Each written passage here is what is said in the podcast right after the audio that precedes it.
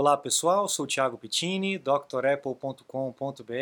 Bem-vindo ao terceiro capítulo dessa série A História da Apple aqui no nosso canal. Obrigado pela presença e a participação de vocês. Nesse capítulo eu vou contar um pouquinho da segunda metade da juventude do Steve Jobs, antes dele começar com a Apple. A gente falou um pouquinho do Steve Wozniak, né, na versão no capítulo anterior, e agora a gente vai focar um pouquinho mais no Steve Jobs para contar um pouco mais, trazer um pouco mais de elementos uh, da construção da, da, personalidade dele, da construção da vivência dele e que vai refletir aí em tudo do que aconteceu uh, na Apple, né? Bom, então a gente está falando aí da, da primavera de 72, né? Então aí é, no começo do ano de 72 aí é, o Jobs começou a sair com uma riponga, né, uma garota riponga e etérea chamada Kristen Brennan.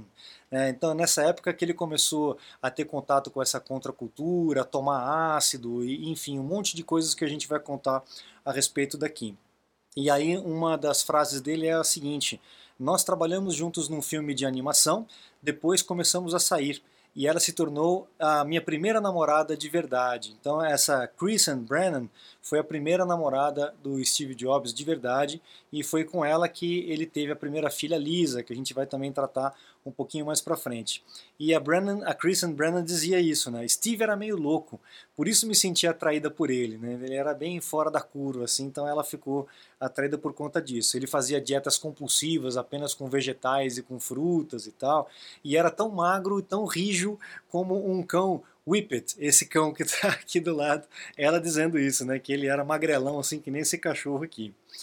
E é, ela dizia que ele tinha um olhar fixo, né? E ele ficava com longas pausas olhando para as pessoas e de repente ele começava a falar de novo. Então ele utilizava dessas técnicas que ele lia nesses livros é, para poder é, estabelecer uma comunicação, conseguir convencer as pessoas, trazer a pessoa para o argumento dela, ou então de repente acabar com uma, com uma discussão, com uma argumentação.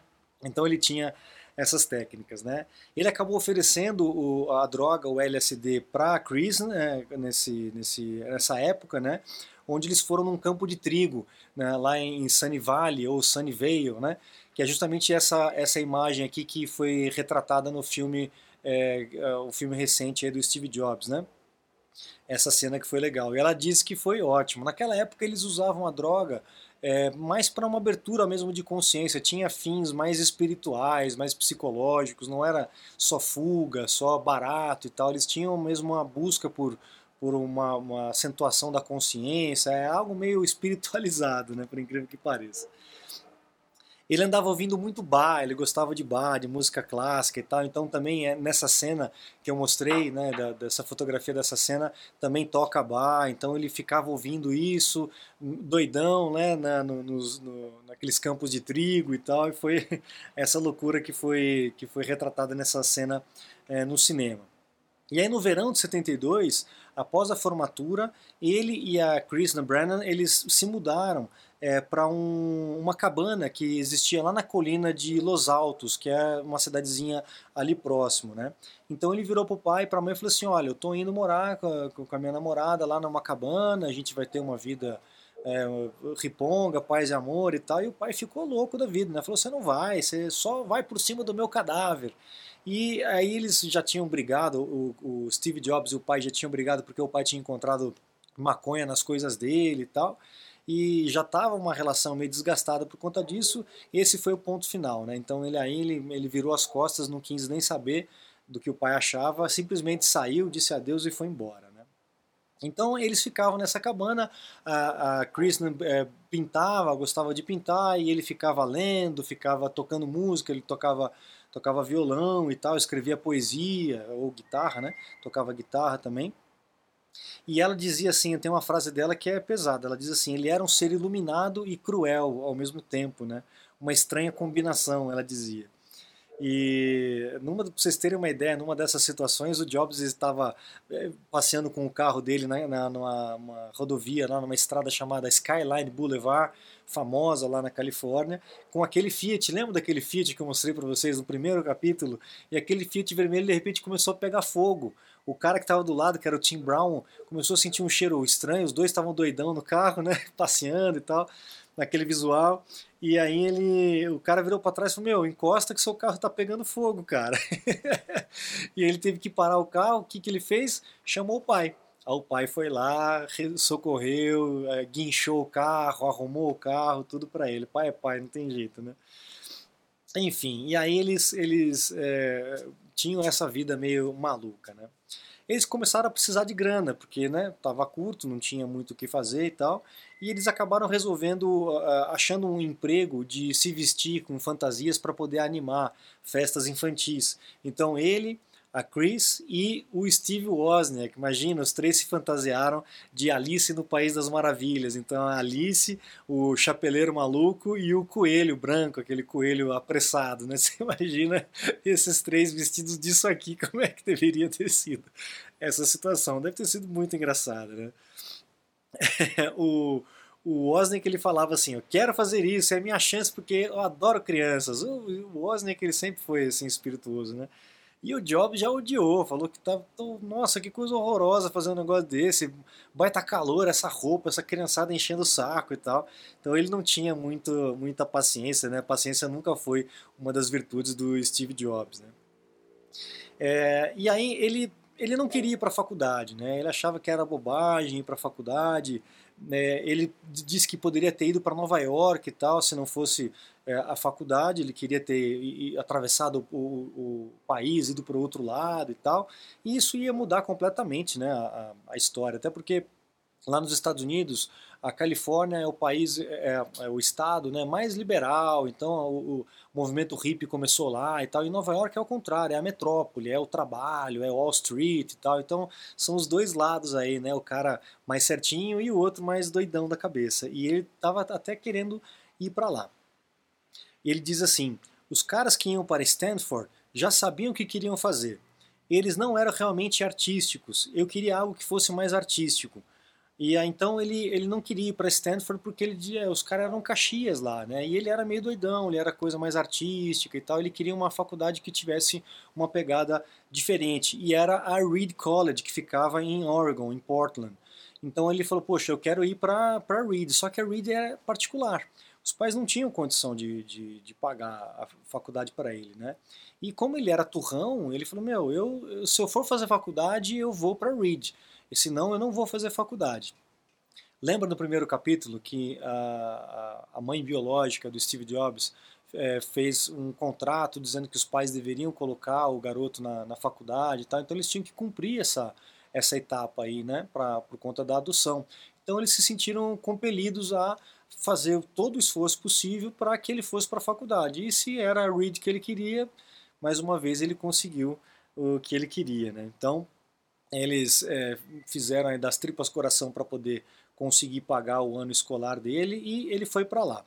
Eles levaram de carro lá da Califórnia até, até Portland e chegando lá, o Steve Jobs não quis nem que, ele, que eles entrassem no campus com ele, para ele conhecer a, o quarto onde ele ia ficar, os amigos e tal. Ele falou: Não, eu, eu tenho vergonha, né? Eu quero coisa mesmo de. Só que ele já era adolescente, não era criança, né? Mas enfim, ele queria. Ele disse que ele queria chegar na faculdade como se ele fosse um andarilho que ele não tivesse laços, não tivesse família, ele queria chegar lá abandonado e, e ser um cara diferentão ali, né? E ele, ele realmente desceu do carro, nem disse adeus, nem disse obrigado, simplesmente desceu do carro e foi embora. E ele conta que uma das coisas na vida que eu realmente me sinto envergonhado, ele contou isso. Eu não era muito sensível e feri os sentimentos dos meus pais que fizeram tanto esforço para eu estar naquela faculdade. Então ele acabou, eh, cedo ou tarde, né, a gente acaba aprendendo as lições, né? Então ele é uma das poucas coisas da vida que ele se envergonha de ter feito, né? Então realmente aquilo acabou pegando para ele, né? Olha lá, queria ser um órfão que tivesse perambulado por todo o país, sem raízes, sem conexão, sem passado.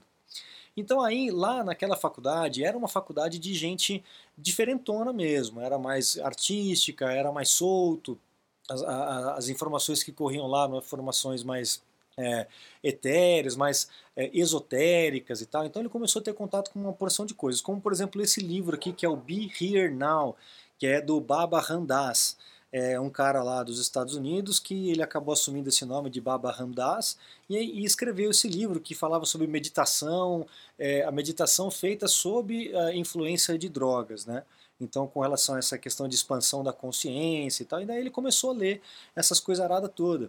Teve o lance da guerra do Vietnã naquela época, uh, o recrutamento militar estava baixo, uh, o pessoal não estava querendo uh, apoiar esse tipo de guerra, estava vendo que o ativismo político universitário começou a entrar em declínio, né? então foi uma situação, uma época bem conturbada com relação a isso e essa efervescência de espiritualidade nos Estados Unidos. Né? Então tinha o Be Here Now, desse Baba Ramdas, e aí depois que ele acabou conhecendo um rapaz chamado Daniel Kotke. O Daniel Kotke acabou sendo um parceirão dele para o resto da vida, inclusive trabalhou na Apple, a gente vai chegar lá também, mas foi lá na faculdade, lá na Reed College, que ele conseguiu encontrar algumas semanas depois e, e fazer amizade com esse Daniel Kotke, que também era um cara doidão, magrelão, vegetariano, aquela coisa, lendo essas, essas coisas doidas todas, né? É, e aí ele diz assim, ó, ele era inteligente, mas pouco enérgico, com um comportamento doce que seu interesse pelo é, um interesse tão doce quanto o seu interesse pelo budismo. Então é, aí já tinha essa questão do budismo. Eles iam num centro Hare Krishna lá para poder fazer refeição gratuita, porque lá no centro eles ofereciam a prachada, né, que é a, a refeição lá. Então eles iam lá, cantavam, cantavam, cantavam e depois aproveitavam e filavam uma boia lá no, no Hare Krishna. Inclusive dizem que eles tinham que fazer caminhadas assim de 10, 20 quilômetros para poder chegar lá e, e, que ficava distante esses centros Hare Krishna, Zen, budista e tal, de onde eles estavam, que era a faculdade. Era muito divertido, dizia o Kotick, era muito divertido, mas também filosófico, e levávamos o Zen muito a sério, então realmente era algo que eles gostavam e eles queriam levar a sério. Né? foi uma influência profunda. É possível ver isso em toda a sua atitude da estética minimalista, severa, de foco intenso. Então, olha só como isso é, foi importante para a construção do caráter e para a construção do Steve Jobs empreendedor, né? dele forçar a, a, o produto ser perfeito, ser minimalista, com um design bem puro, bem simples, é, é, bem severo também. Né? O budismo também é muito severo com relação a, a muitas coisas. Então, isso veio dessa época toda, dessa influência toda que ele teve. É, depois ele começou a ler um outro livro do, do Francis Moore Lapé, não sei se é assim que se fala, chamado Dieta para um Pequeno Planeta. Então era um cara que escreveu aí é, um livro a respeito do vegetarianismo, do veganismo, como uma solução para a fome no mundo, para as pessoas comerem menos e os benefícios que isso é, fazia, né? E aí ele disse ali, ó, foi quando renunciei a comer carne quase que para sempre. Então a partir daquele momento ele poucas vezes se alimentou de carne novamente. E aí acabou reforçando aquela maluquice, aquela dieta que ele tinha, aquela tendência que ele tinha de adotar dietas muito extremas, onde ele ficava semanas comendo só maçã, depois semanas comendo só maçã com cenoura, era uma maluquice, né?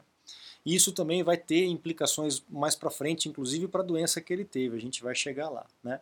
O Kotick dizia que ele se sustentava com cereais Roman Milk, que é esse cereal que vendia na época. Eu não sei nem se ainda vende lá nos Estados Unidos, mas vendia na época. Ele leu o Sistema de Cura de, da Dieta Sem Muco, do Arnold Ehret.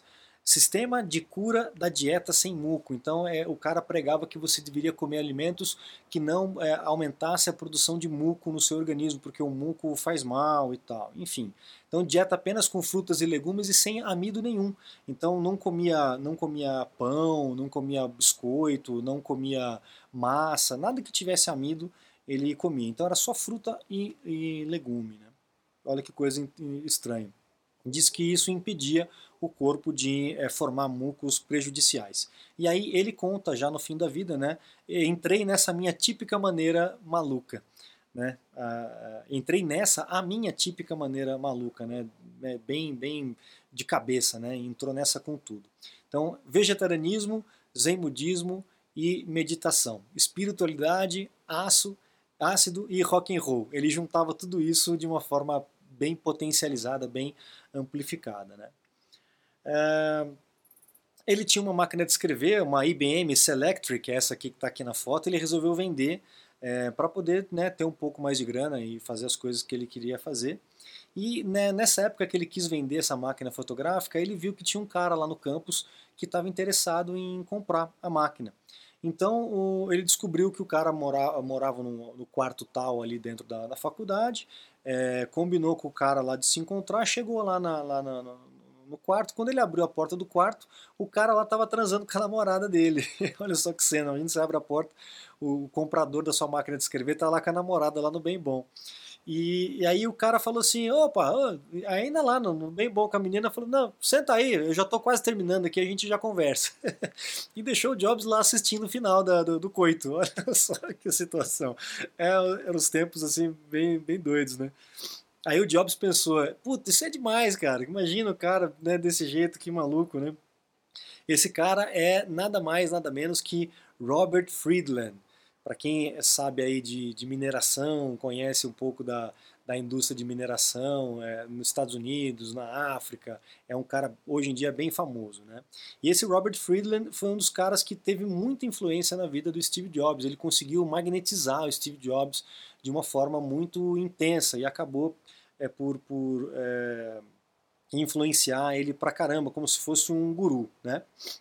Até que o Steve Jobs depois descobriu que o cara não era lá essas coisas. E a gente vai contar essa história agora, né? Bom, uh, Friedland ensinou Steve o campo de distorção da realidade. Vocês que acompanham aí a vida do Steve Jobs, a Apple já deve ter ouvido falar dessa teoria do campo da distorção da realidade, onde a pessoa consegue distorcer a realidade numa, numa conversa e tal, para que a pessoa possa convencer. Então, por argumentos, o cara ele consegue inventar uma, uma dá uma distorcida na coisa e a pessoa acaba acreditando que aquilo realmente era verdade. Ele aprendeu isso com esse Robert Friedland, que era craque em fazer esse tipo é, de coisa. Né? Então ele tomava conta da situação é, fazendo isso. Né? Robert lhe ensinou muito sobre vender, sobre sair da sua concha, se abrir e tomar conta de uma situação. Então ali ele juntou a influência do pai, né, o sangue sírio, né, a influência do pai biológico, é, desculpa, a influência do pai é, que o criou, né, o sangue sírio, e mais essa questão aí do, do Friedland que, que deu muitas dicas para ele com relação a isso. É, o Friedland ele, ele, cuidava de uma fazenda de maçãs, ele cultivava maçãs, aquela é uma região propícia para isso, né? então tinha fazendas e fazendas de, de maçãs, e ele cuidava de uma dessas fazendas. E aí ele acabou chamando uma galera lá, a ripongaiada toda ali, para formar uma comunidade numa dessas fazendas chamada All One Farm. E aí é, era nessa comunidade que o Jobs, é, no, nos tempos de folga dele, ele ia para lá, ficava na fazenda dias e dias, colhendo, podando, trabalhando, arando a terra, enfim, fazendo todo o trabalho é, lá da, da, dentro da fazenda para poder cuidar das maçãs, é, empacotar e, e vender, né? E, e, aí ele começou a perceber algumas coisas esquisitas. Né? Então, ele, o Kotick, é, Holmes e outros integrantes é, em busca de iluminação acabaram indo para essa fazenda é, de maçãs do, do Friedland para poder a, ajudar. E eles começaram a fazer um monte de coisa que eles não eram pagos para fazer. O Friedland começou, meu, faz isso, faz aquilo, né, faz aquilo lá e tal, vai trabalhando aí, vai fazendo, que isso é bom para espiritualidade. E os caras começaram, pô, esse cara tá me passando para trás e tal, né? E aí o Jobs lembra numa frase aqui, ó, começou a ficar muito materialista. Ele começar, eles começaram a fazer coisas que não eram bem o, o, combinado, né? Muitos anos mais tarde, olha só, depois que Friedland se tornou um executivo bilionário da mineração de cobre e ouro, quando estava em apuros por causa de abusos ambientais cometidos por algumas das suas minas, tinha tentado entrar em contato com Steve Jobs. Então, isso, não, óbvio, anos mais tarde, né? Então, depois que ele começou, largou toda essa história de, de, espiritualidade, de paz e amor e tal, ele começou a mexer com mineração, né? Imagina. Ficou bilionário, começou a ter problema com licença ambiental e pediu para o Steve Jobs ligar para o Bill Clinton, ex-presidente dos Estados Unidos, para tentar dar uma aliviada nele. Olha só. Robert, a, a frase do, do, Steve Jobs aqui, Robert sempre se apresentou como uma pessoa espiritualizada, mas ele cruzou a linha entre ser carismático e ser vigarista. Olha só a grande diferença, né? A grande diferença, porque o cara ele tinha um carisma, ele tinha essa noção de, de campo de distorção da realidade, ele sabia encantar as pessoas e ele acabou tirando proveito próprio disso, né? Olha o, o grande erro. Né? Bom, depois dessa história toda, né, que a gente avançou um pouquinho no tempo, mas vamos voltar. Jobs ficou, acabou ficando entediado da faculdade, ele não, ele não queria não queria mais é, cursar a faculdade. Ele achou terrível ele ser obrigado a fazer algumas matérias. Lá nos Estados Unidos, você tem algumas matérias que são obrigatórias para você se formar em alguma coisa, óbvio, e outras matérias que são eletivas. Né? Então você pode escolher aquilo que você quer. E o Jobs falou: Meu, os caras estão me forçando a fazer um monte de matéria que eu acho um pé, não quero fazer aquilo ali, eu quero fazer só o que eu, que eu gosto. Né? Ele achava um absurdo. Né? E ele até visitou o Wozniak, uma, quando o Wozniak, né, na verdade, foi visitá-lo lá, ele disse que ele pegou o, o horário escolar e falou: Meu, os caras estão me obrigando a fazer todos esses cursos e tal. E todas as economias do meu pai, dos meus pais, de classe trabalhadora, estavam sendo gastas na unidade da minha faculdade. Então eu decidi abandonar a faculdade e confiar que tudo ia acabar dando certo. Então aí aquela história toda acabou pesando, né? Ele falou: "Puta, eu tô aqui, não tô gostando, não tô aproveitando, os meus pais estão se matando de trabalhar, né? Eles já estão já mais velhinhos e, pô, a grana deles está sendo gasta toda aqui comigo. Então eu vou eu vou abandonar a faculdade." Nessa, o que, que ele fez? Ele foi falar com o reitor da faculdade, que era é, Jack Dudman. Jack Dudman, reitor da Reed College naquela época, na década de 70, né? E ele falou, meu, ó, Dudman, na boa, eu não quero mais fazer isso aqui, eu quero ir embora, enfim, não é mais para mim e tal. O Dudman chegou e falou, meu, mas pô, você não pode e tal. Ele falou, tá bom, o Jobs, falou, então tá bom, então você me deixa ficar aqui, eu vou fazendo aqui alguns cursos e não incomodo ninguém e o reitor deixou. Então, o cara era tão bom de convencimento, tão bom de lábia, que ele convenceu o reitor a continuar cursando a faculdade sem ter que pagar. E então ele só tinha a parte boa. Ele não era um aluno matriculado, ele não tinha que passar em prova, ele não tinha que fazer é, cursos obrigatórios, é, disciplinas obrigatórias. Então ele fazia só o que ele queria. Então ele começou a ir para curso de artes, curso de caligrafia, que é muito importante essa questão da caligrafia. Olha só o que ele diz aqui, ó. Aprendi sobre letras com serifa e sem serifa, sobre variar a quantidade de espaço, diferentes combinações de letras, é, como isso torna excelente a, a leitura né, e facilita a leitura. Achei fascinante, ele escreveu. É, Jobs posicionando constantemente nas interseções entre artes e tecnologia. Isso aqui que é, é importante. Né?